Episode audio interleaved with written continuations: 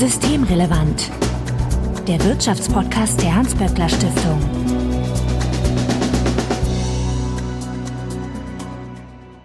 Heute ist Donnerstag, der 14. Januar 2021. Willkommen zur 40. Ausgabe von Systemrelevant. Bettina Kohlrausch, ich grüße dich. Hallo.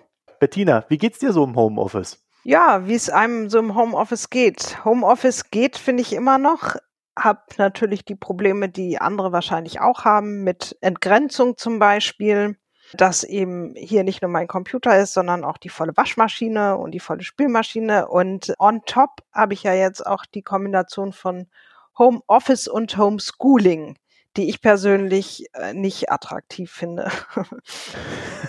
da, da hörte ich schon viele, die verzweifelt sind. Ja. Vielleicht wollt ihr uns darüber ja berichten, wie euch es so geht in diesen verschärften Lockdown-Light-Zeiten. ist ja immer noch kein richtiger Lockdown. Stimmt, ne? Ja, also äh, wenn ihr das tun möchtet, dann könnt ihr uns erreichen über Twitter zum Beispiel, at böckler-de oder auch per E-Mail an systemrelevant.böckler.de. Also Hinweise, Korrekturen, Anregungen bitte einfach einsenden. Und Bettina findet ihr auf Twitter mit ihrem neuen Twitter-Handle, at Betty Kohlrausch. Mein Name ist Marco Herak und wir wollen uns heute über, naja, das Homeoffice unterhalten oder auch in manchen Teilen vielleicht das Nicht-Homeoffice. gibt's ja verschiedene Beschwerdestufen. Aber äh, vorweg, Bettina, ihr habt eine Erwerbspersonenbefragung gemacht. Das stimmt. Ist das das, wonach es klingt? Also ihr ruft dann, also wahrscheinlich nicht du selber, aber ihr ruft dann bei Erwerbspersonen an und fragt die, wie geht's euch so? Genau, im Prinzip äh, machen wir genau das. Wir haben das natürlich nicht selber gemacht, sondern ein Befragungsinstitut, in diesem Fall Kantar, damit beauftragt, das für uns zu tun. Und das ist eine Panel-Befragung. Das bedeutet, wir befragen dieselben Leute immer wieder. Jetzt im November haben wir sie das dritte Mal befragt. Das sind ungefähr 6.500 Leute, die jetzt noch dabei sind. Und die fragen wir nach ihrer Erwerbssituation in Corona-Zeiten, aber auch nach politischen Einstellungen, auch darüber haben wir ja schon gesprochen, und nach ihren Sorgen und Ängsten. Sebastians äh, Institut interessiert sich sehr fürs Konsumverhalten, so dass wir da eben eine ganze Reihe von Themen abfragen bei den Leuten. Und dazu gehört auch die Frage, wo arbeiten sie eigentlich? Also was ist der örtliche Schwerpunkt ihrer Arbeit? Ihr macht dann also auch eine Umfrage, wo dann so die ganzen Institute ihre Fragestellungen mit reinwerfen, sodass. Genau, also das ist ein Gemeinschaftsprojekt unter unserer Federführung, das kann man, glaube ich, schon sagen, aber wir arbeiten da zusammen und da gibt es natürlich auch unterschiedliche Forschungsinteressen. Aber das wird dann zusammengeführt in einer Befragung. Also die Leute wissen das nicht. Okay. Und ihr macht das dreimal im Jahr. Das ist jetzt noch nicht so regelhaft. Das ist entstanden in der Corona-Krise gleich am Anfang, weil wir gedacht haben, dass es sinnvoll ist, mal zu fragen, wie geht's den Leuten eigentlich in der Krise und auch wie sind sie belastet durch die Krise? Was sind die Belastungssituationen? Wir wussten damals ja noch gar nicht, werden die jetzt alle arbeitslos? Was sind eigentlich die Probleme? Und bestimmte Probleme haben wir ja auch erst, würde ich auch mal selbstbewusst sagen, ein Stück weit vielleicht auch mit auf die politische Agenda gesetzt, weil sie uns aufgefallen sind. Ne? Zum Beispiel die Frage, der zusätzlichen Belastung durch Sorgearbeit oder was wir jetzt auch gesehen haben, dass die Frauen stärker ihre Arbeitszeit reduziert haben. Das sind eben Dinge, die wir dann, dann festgestellt haben. Und dann haben wir jeweils immer gedacht, wenn, wenn die Situation sich auch verändert hat. Es wäre interessant, nochmal nachzufragen, was ist eigentlich passiert. Und so haben wir eben auch unterschiedliche Situationen, in denen wir gefragt haben. Wir haben einmal eben im harten Lockdown im April gefragt, dann in einer Situation relativer Entspannung gefragt im Juli und dann jetzt nochmal im November, also kurz vor dem harten Lockdown. Und über die Zeit würde man ja dann auch langfristige Trends erkennen, wenn genau. man das mal so ein paar Jahre gemacht hat, das Ganze. Ne? Genau, da könnte man natürlich auch Verteilungsfragen und so weiter ganz gut beobachten. Also was passiert eigentlich mit den Leuten, die jetzt besonders hart betroffen sind?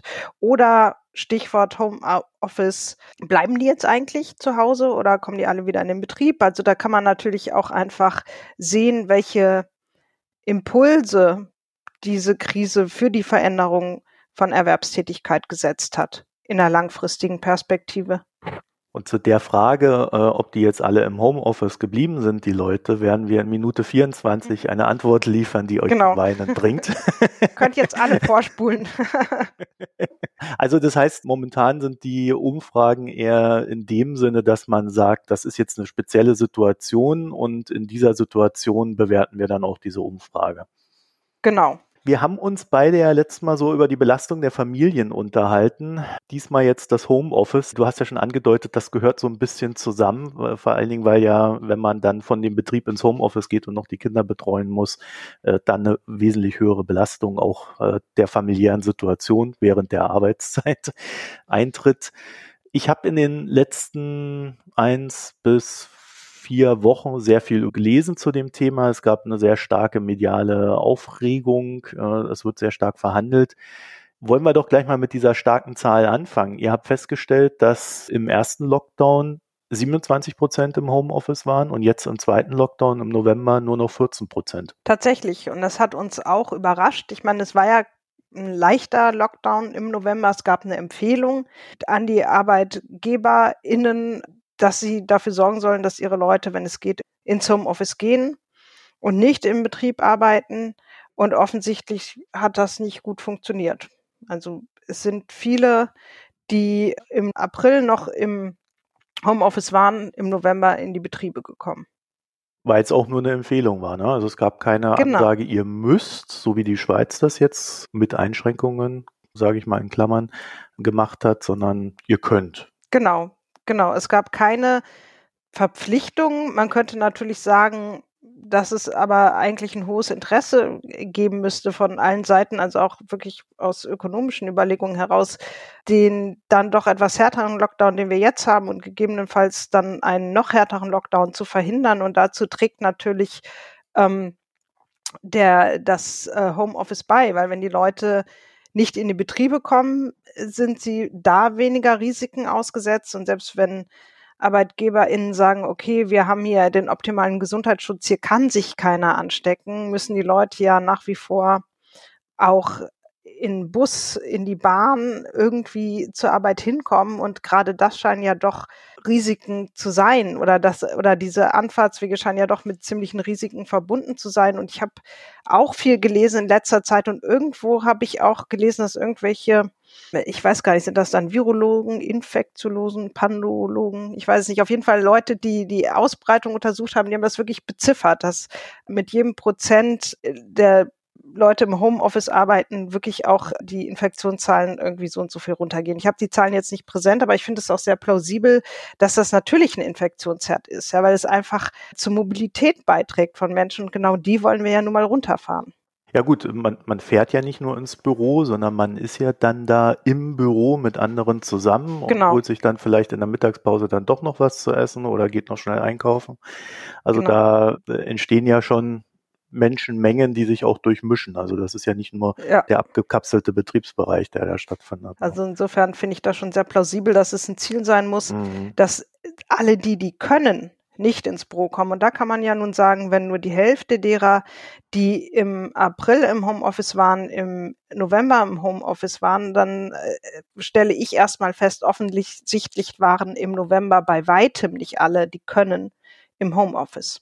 Höchstvermutlich. Äh, die ja. Frage ist ja, ist es denn auch grundsätzlich machbar, ins Homeoffice zu gehen? Ne? Also wenn wir jetzt sagen, wenn du ins Homeoffice gehst, dann kannst du deine Kinder auch daheim betreuen dann ist ja der Anreiz, überhaupt ins Homeoffice zu gehen, weil man dann den Kindergartenplatz verliert oder Schulplatz, äh, auch nicht so groß, ne? Genau, das darf natürlich nicht sein. Das haben wir auch gerade im ersten Lockdown immer gesagt. Scheint ja jetzt auch beim Gesetzgeber angekommen zu sein, in Bezug auf die Regelung der Kinderkrankentage zumindest. Wir haben immer gesagt, das Homeoffice ist natürlich kein Instrument der Betreuung von Kindern sondern das Homeoffice ist eine Möglichkeit, zu Hause zu arbeiten. Und das geht im Idealfall dann gut, wenn man eine Arbeit erledigt und nicht zwei gleichzeitig. Das ist natürlich genau auch diese Problematik der Entgrenzung, die ich eben schon beschrieben habe mit der Waschmaschine. Die hat man dann natürlich nochmal potenziert, wenn tatsächlich Kinder rumspringen. Und da muss klar sein, das Homeoffice ist kein Instrument zur Kinderbetreuung. Das kann nicht sein. Mhm. Aber diese Kinderkrankentage helfen die da wirklich?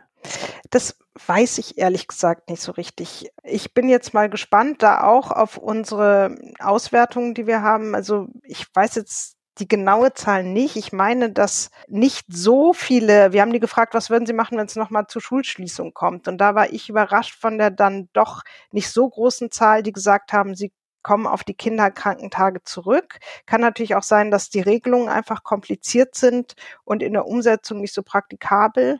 Es haben ja auch nicht alle Menschen Recht auf Kinderkrankentage, zumindest so, wenn sie über die äh, Krankenkasse geregelt sind, dann sind es nur die, die in der gesetzlichen Krankenkasse versichert sind. Aber von der Logik her ist das natürlich ein gutes Instrument zu sagen, naja, ich muss mich um meine Kinder kümmern, also melde ich sie krank, kriege einen Lohnersatz, auch wenn es nicht der volle ist und bleibe zu Hause. Aber das ist ja tatsächlich dann eins der Probleme. Ne? Ich glaube, äh, genau. man kriegt ja da quasi so eine Art Kurzarbeitergeld. Genau, man kriegt so eine Art Kurzarbeitergeld. Auch da kann man natürlich sagen, das reicht nicht für einen längeren Zeitraum im Niedriglohnsegment. Also genau dieselben Argumente, die wir ja auch vorbringen, wenn wir über das Kurzarbeitergeld reden. Und man müsste jetzt auch, und das ist sicherlich auch eine der Dinge, die wir jetzt nochmal uns in kommenden Befragungen auch nochmal genauer angucken, wie praktikabel ist dieses Instrument? Weil mich dann schon überrascht hat, warum jetzt nicht der überwiegende Teil der Leute sagt, okay, dann nehme ich die Kinderkrankentage, weil dafür sind sie ja da. Also scheint es irgendwelche Regelungshürden zu gehen oder eine Umsetzung, die dazu führen, dass das Instrument in der Breite dann doch nicht bei den Leuten ankommt. Aber da müsste man nochmal nachfragen. Du erwähnst ja immer Twitter. Das würde mich tatsächlich auch mal anekdotisch interessieren, weil wenn wir da Berichte haben, auch anekdotischer Natur, dann kann man das natürlich in so einer standardisierten Befragung, wie man das nennt, ganz gut mal repräsentativ erfassen. Ja, also das war ein Aufruf an ja, euch, äh, Aufruf. uns da jetzt ähm, jetzt nicht eure unbedingt eure Anekdoten, aber vielleicht Hinweise zu geben, welche Motivationen äh, da dahinter stecken, warum man etwas in Anspruch nimmt oder eben auch nicht in Anspruch nimmt. Ich hörte dass ihr, nachdem ihr euren Bericht veröffentlicht habt, das war ja so Weihnachten, Neujahr, mhm.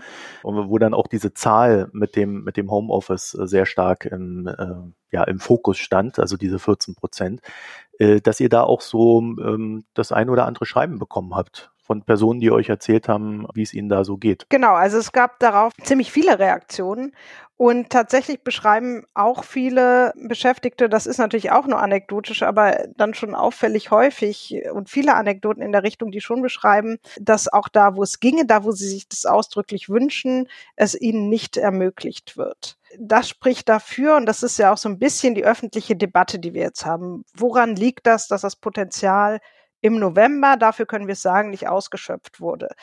Dürfen die nicht oder wollen die nicht? Das ist, glaube ich, so der Kernkonflikt, auf äh, den, den wir dann auch manchmal auf Twitter oder in den sozialen Medien führen oder auch in der öffentlichen Debatte. Woran liegt's jetzt? Und vor dem Hintergrund dieser Zuschriften und auch der Tatsache, dass die Daten, die wir haben, wir haben das ja auch so ein bisschen versucht zu qualifizieren, also zu gucken, wie geht's euch sozusagen im Homeoffice. Und da schon auffällig, dass viele oder die meisten, die im Homeoffice arbeiten, auch weiterhin im Homeoffice arbeiten wollen.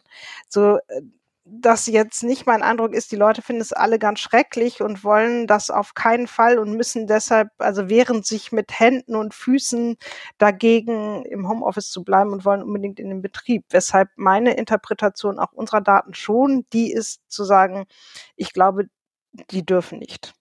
Hm. Als Arbeitgeber steht man da ja vielleicht auch vor der, der Grundproblematik. Man, man weiß, dass jemand jetzt nicht unbedingt in einem Haus wohnt, sondern in einer Wohnung, die vielleicht jetzt auch nicht so viel Zimmer hat, wo jeder dann noch zusätzlich ein Arbeitszimmer einrichten kann, so dass, dass man als Arbeitgeber dann vielleicht auch denkt, naja, also eigentlich, also wir könnten jetzt zwar Homeoffice machen, aber so eine richtig gute Arbeitsumgebung können wir den Arbeitnehmerinnen und Arbeitnehmern dann da auch nicht zur Verfügung stellen. Das stimmt, das stimmt. Und wenn wir vielleicht später auch noch über das Recht auf Homeoffice und was bedeutet das reden, da muss man genau über solche Fragen auch mal sprechen. Ne? Also, weil äh, zu sagen, irgendwie äh, bleib zu Hause, äh, leg dich ins Bett und pack da deinen Laptop aus, ist dauerhaft, glaube ich, oder also nicht leg dich ins Bett, aber setz dich ins Bett oder setz dich irgendwo in der Ecke, äh, weil du nicht mal einen vernünftigen Schreibtisch hast. Das kann es natürlich nicht sein. Ja, unter Arbeitsschutzgesichtspunkten braucht es natürlich vernünftige Rahmenbedingungen auch, um im Homeoffice gut arbeiten zu können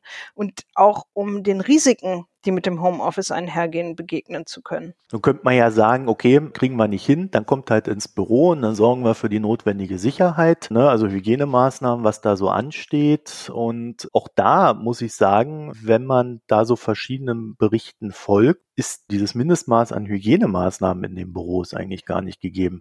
So mal so, so ein Basisbeispiel. Eigentlich würde man ja sagen Maskenschutz. Ne? Also jeder muss da seine Maske tragen und dann ist man da halt in dem Büro.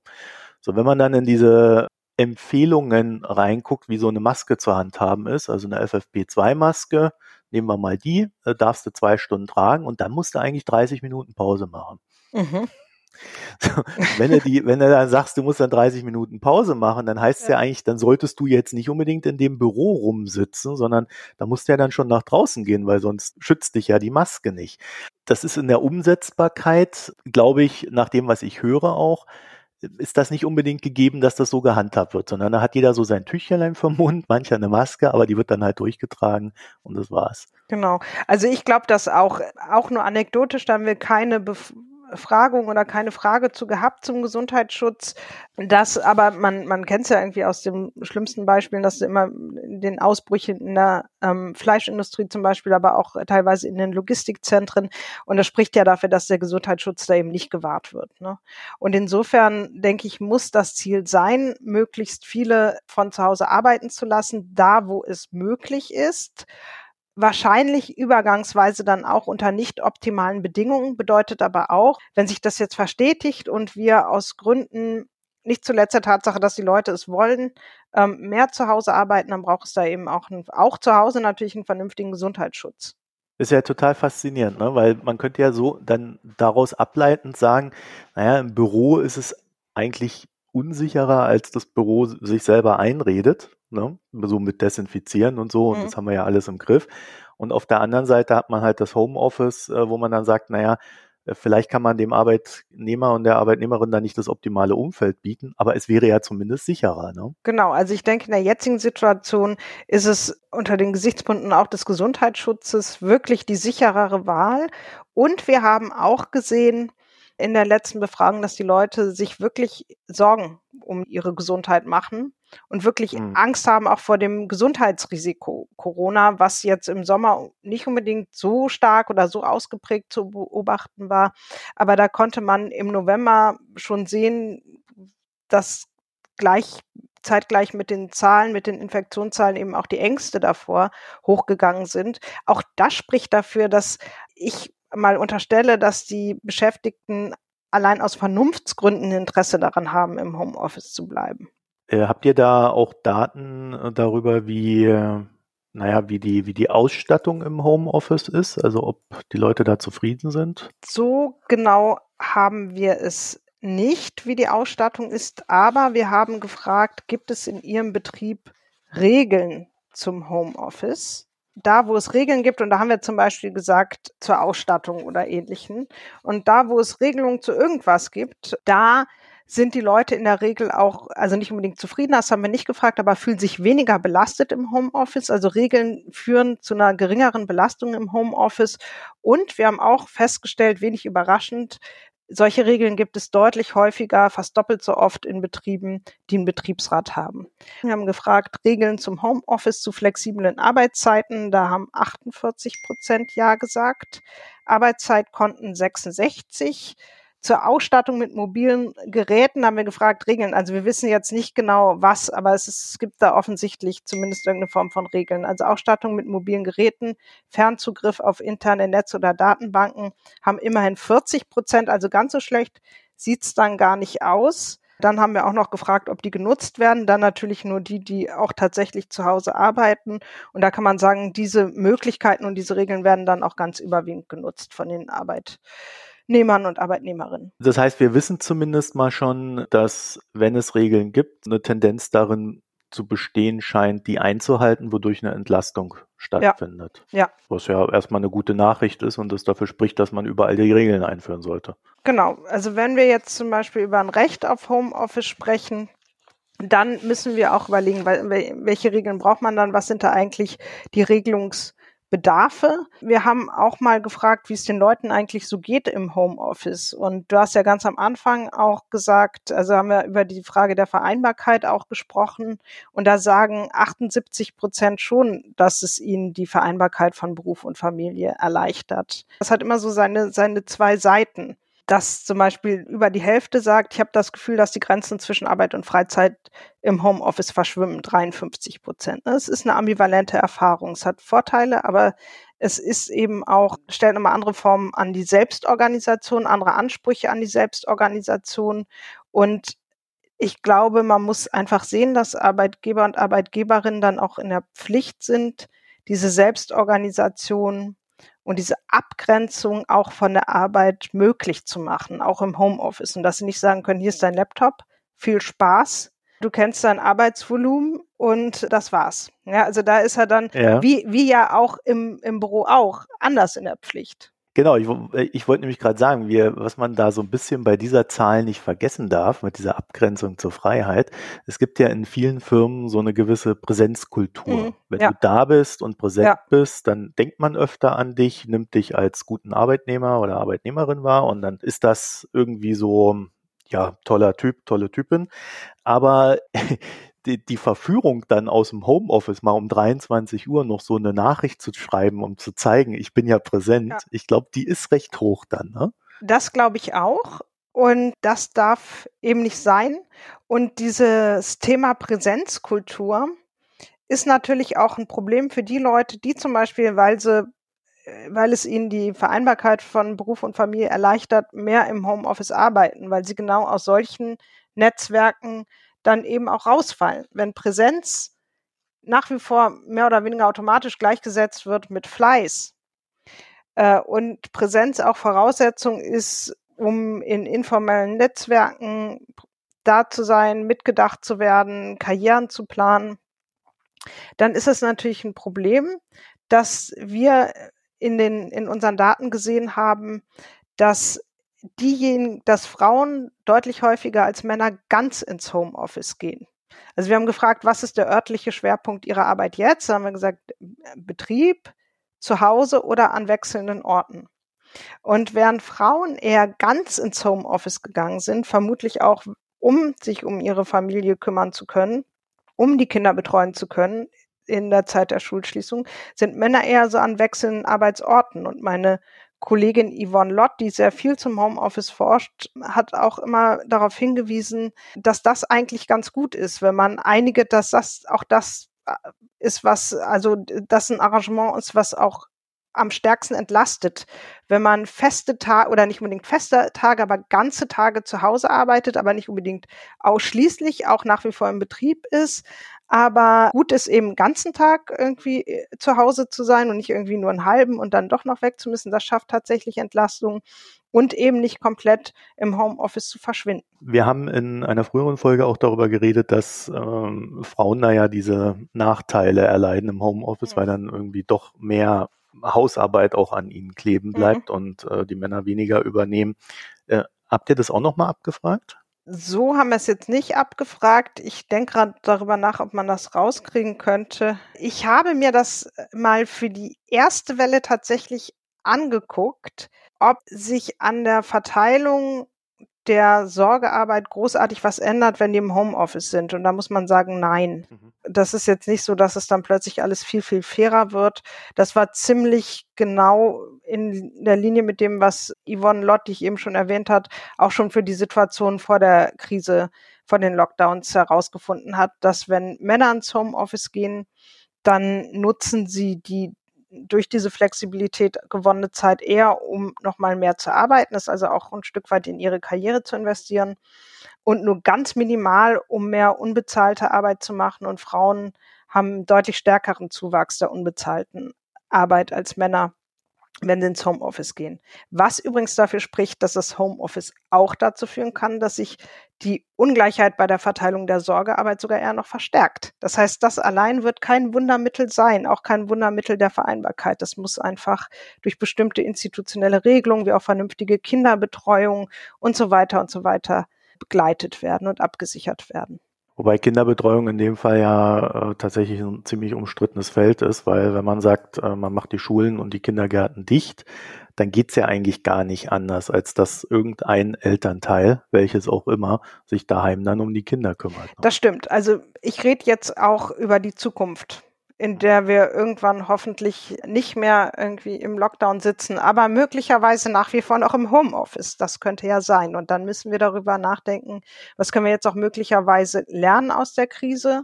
Also ich meine, es ist ja wirklich erstaunlich. Wir hatten vorher, glaube ich, vier Prozent die im Homeoffice arbeiten. Und jetzt sind wir gut bei den 14. Es waren schon mal deutlich mehr.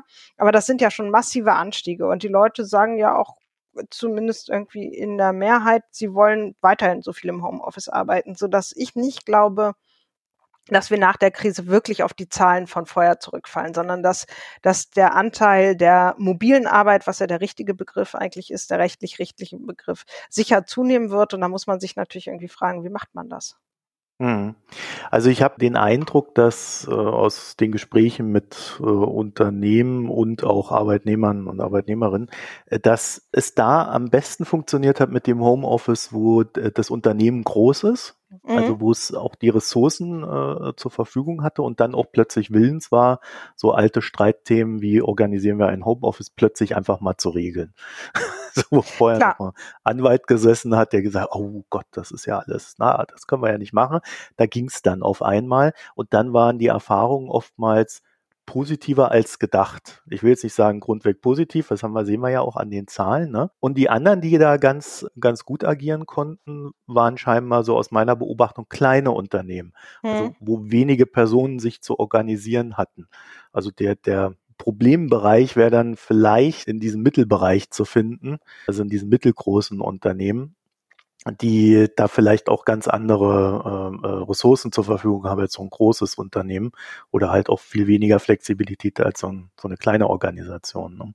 Also, was du sagst, deckt sich auch mit unseren Zahlen. Wir haben tatsächlich in Betrieben mit unter fünf Personen 19 Prozent im Homeoffice gehabt und mit in Betrieben mit 2000 und mehr 23. Das ist der größte Anteil, also bei den größten der größte Anteil. Und dann ist es bei denen so, wenn ich das mal zusammenfasse, zwischen 6 und 200 Personen arbeiten ist tatsächlich der kleinste Anteil von Leuten, die ausschließlich zu Hause arbeiten, zumindest das habe ich mir jetzt mal angeguckt. Insofern hast du schon recht. Und das mag dafür sprechen, dass das zwei unterschiedliche Möglichkeiten sind, das zu regeln. In großen Betrieben gibt es ja wahrscheinlich, gibt es ja auch häufiger einfach Betriebsräte, also institutionelle Instrumente der Möglichkeiten, das zu regeln vielleicht auch einfach mehr Ressourcen oder Infrastruktur, auf die man zurückgreifen kann, um sowas schnell zu regeln. Und jetzt irgendwie für fünf Leute mal einen Laptop zu organisieren, ist jetzt auch irgendwie äh, noch mit einer, äh, kannst du noch übers Internet bestellen. Also ist jetzt keine wahnsinnig große logistische Herausforderung. Auch die Koordination von der Anwesenheit und so weiter ähm, lässt sich wahrscheinlich relativ leicht regeln in, bei so einer überschaubaren Zahl von Personen. Insofern hast du da mit deiner Vermutung nicht nicht ganz unrecht. Wobei wir uns auch angeguckt haben, welche Struktur haben die Unternehmen oder welche Merkmale die, die Betriebe, in denen jetzt weniger Leute im Homeoffice arbeiten als in der ersten Welle. Ne? Also wir haben uns geguckt, wer hat in der ersten Welle im April im Homeoffice gearbeitet und jetzt nicht und wo arbeiten die. Da muss man sagen, findet man auch bei den großen Betrieben relativ viele die jetzt nicht so liefern, wie sie könnten. Das spricht übrigens wieder für diese Idee der Präsenzkultur, ne? dass es schon sozusagen eine unternehmerische Entscheidung ist und nicht, weil es alles so wahnsinnig schwierig ist. Würde denn ein Recht auf Homeoffice helfen? Ich denke schon. Ich denke schon, dass das helfen würde, weil es erstmal die Beweislast, also der Arbeitgeber oder die Arbeitgeberin wäre dann in der Pflicht zu belegen, warum es nicht geht. Und es wäre im Übrigen auch die rechtliche Voraussetzung dafür, all diese Fragen, die wir ja auch besprochen haben, Fragen, also wie kann Arbeitszeitsouveränität im Homeoffice sichergestellt werden? Wie kann, wie können Ruhezeiten im Homeoffice sichergestellt werden? Wie kann Gesundheitsschutz im Homeoffice oder in der mobilen Arbeit sichergestellt werden. Das sind ja alles Dinge, die irgendwie geregelt werden müssen.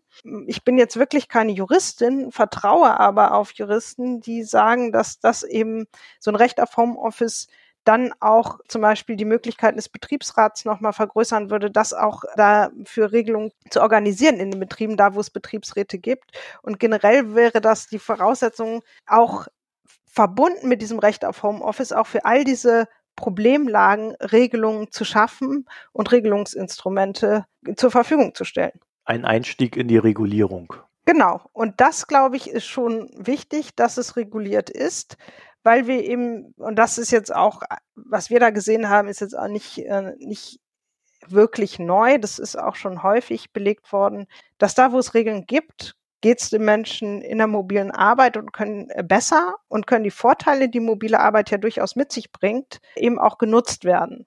Und die Risiken der Entgrenzung, des permanenten Zugriffs oder auch bestimmte gesundheitliche Risiken, die sich vermutlich mit, mit einem schlechten Bürostuhl und so weiter verbinden, eher ausgeschlossen werden. Zum Ende hin, wenn du dir jetzt deine drei Umfragen anschaust mhm. oder so versuchst, vielleicht eine Tendenz zu erkennen, kann man da irgendwas finden oder ist das äh, aufgrund der drei unterschiedlichen Erlebnisfelder, die wir jetzt so hatten, mit ersten Lockdown, äh, mit, mit Ruhephase und jetzt zweiten Lockdown, also vielleicht ist da jetzt einfach noch nichts zu sehen. Fangen wir doch mal mit dem Homeoffice an. Ich fand ganz interessant, dass man wirklich ziemlich viel sehen konnte zwischen der ersten und der zweiten Welle.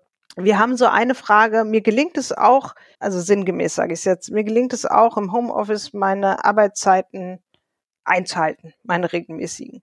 Mhm. Da hatten wir einen Zuwachs will jetzt nicht lügen, aber ich meine fast zehn Prozent zwischen der ersten und der zweiten Welle. Und wir hatten ein paar so Items, die Selbstorganisation im Homeoffice adressiert haben und wo wir ziemliche Zuwächse hatten. Und das fand ich interessant, weil man, ich habe das dann auch mal betitelt, als ich das vorgestellt habe, mit Ankommen im Homeoffice. Menschen müssen ja auch lernen, mit dieser Situation umzugehen. Und eine Tendenz war, sie haben sich, haben auch gelernt, ein Stück weit sich irgendwie einzurichten in dieser Situation. Aber wie gesagt, das funktioniert eben besser, wenn, wenn das auch die entsprechenden Rahmenbedingungen dafür von Seiten des Arbeitgebers oder der Arbeitgeberin zur Verfügung gestellt werden. Also ihr konntet den, den Lerneffekt quasi messen, ne? Man, genau, man konnte da sehen, wie, wie Menschen offensichtlich sich mit dieser Situation auch zunehmend besser arrangieren. Und dafür spricht ja auch, dass wir dann ab der zweiten Welle haben wir gefragt, wollen Sie weiterhin so viel im Homeoffice arbeiten wie jetzt? Das war dann natürlich nicht der harte Lockdown, das waren dann diese 16 und 14 Prozent. Und da hat zumindest immer die Mehrheit gesagt, ja, wollen wir. Und es spricht ja auch dafür, dass es den Leuten nicht, nicht so schlecht geht mit der Arbeit zu Hause. Was ja schon mal eine gute Erkenntnis wäre. Es ja. soll ja nicht nur immer alles schlecht sein. Und äh, an generellen Tendenzen, also jetzt nicht unbedingt Homeoffice bezogen? Da haben wir auch schon drüber gesprochen. Wir sehen schon diese ähm, Zunahme sozialer Ungleichheit oder wir sehen, dass die stärker betroffen sind, die eh ein geringes Gehalt haben, eh belastet sind, dass die die Krise einfach finanziell härter trifft und dass die entsprechend natürlich auch belasteter sind. Und das sehen wir jetzt schon in drei Wellen und das spricht natürlich dafür, dass das schon ein Trend ist. Den, und der Trend ist dann die Zunahme sozialer Ungleichheit, weil wenn immer die am stärksten irgendwie noch draufzahlen müssen, die eh wenig haben, dann ähm, folgt das, das wäre meine Vermutung daraus, dass sich, dass die Schere weiter auseinandergeht. Nicht so ein schöner nee, Trend. Ist jetzt nicht ein schöner Trend und wir sind auch leider am Ende so. Mit dieser pessimistischen Aussicht. Hätten naja, wir umgekehrt machen sollen. Ja. Hätten wir vielleicht umgekehrt machen sollen. Auf der anderen Seite ist es ja auch, wie es ist. Ne? Genau. Genau. Da sollten wir uns ja auch nichts vormachen. Und mancher hat ja auch die Vermutung, dass äh, die Leute, die überhaupt ins Homeoffice gehen können, dass die ohnehin besser gestellt genau. sind als die anderen. Teil der Beobachtung sozialer Ungleichheit ist natürlich das Privileg Homeoffice, was, darüber haben wir gesprochen, verbunden ist mit einem geringeren Gesundheitsrisiko und da sieht man ganz klar, das ist ein ähm, nicht ausschließlich, aber schon sehr überwiegend Privileg, Privileg von höher qualifizierten und dann eben auch höher verdienenden. Das muss man schon sagen. Deshalb ist es auch keine alleinige Lösung. Ne? Also man muss natürlich über Gesundheitsschutz und Arbeitszeitsouveränität für alle, nicht nur für die, die im Homeoffice arbeiten. Bettina Kohlrausch, ich danke dir für das Gespräch. Ich danke dir. Wenn ihr uns noch ein paar Erfahrungsberichte senden möchtet oder auch sonstige Anregungen und Hinweise, könnt ihr das tun, indem ihr uns eine E-Mail schreibt, systemrelevant.böckler.de oder auf Twitter an tickert.böckler-de und Bettina erreicht ihr auf Twitter als Betty Kohlrausch. Dann danken wir euch fürs Zuhören und bis zur nächsten Woche. Tschüss. Das war Systemrelevant Wirtschaftspodcast der Hans-Böckler Stiftung.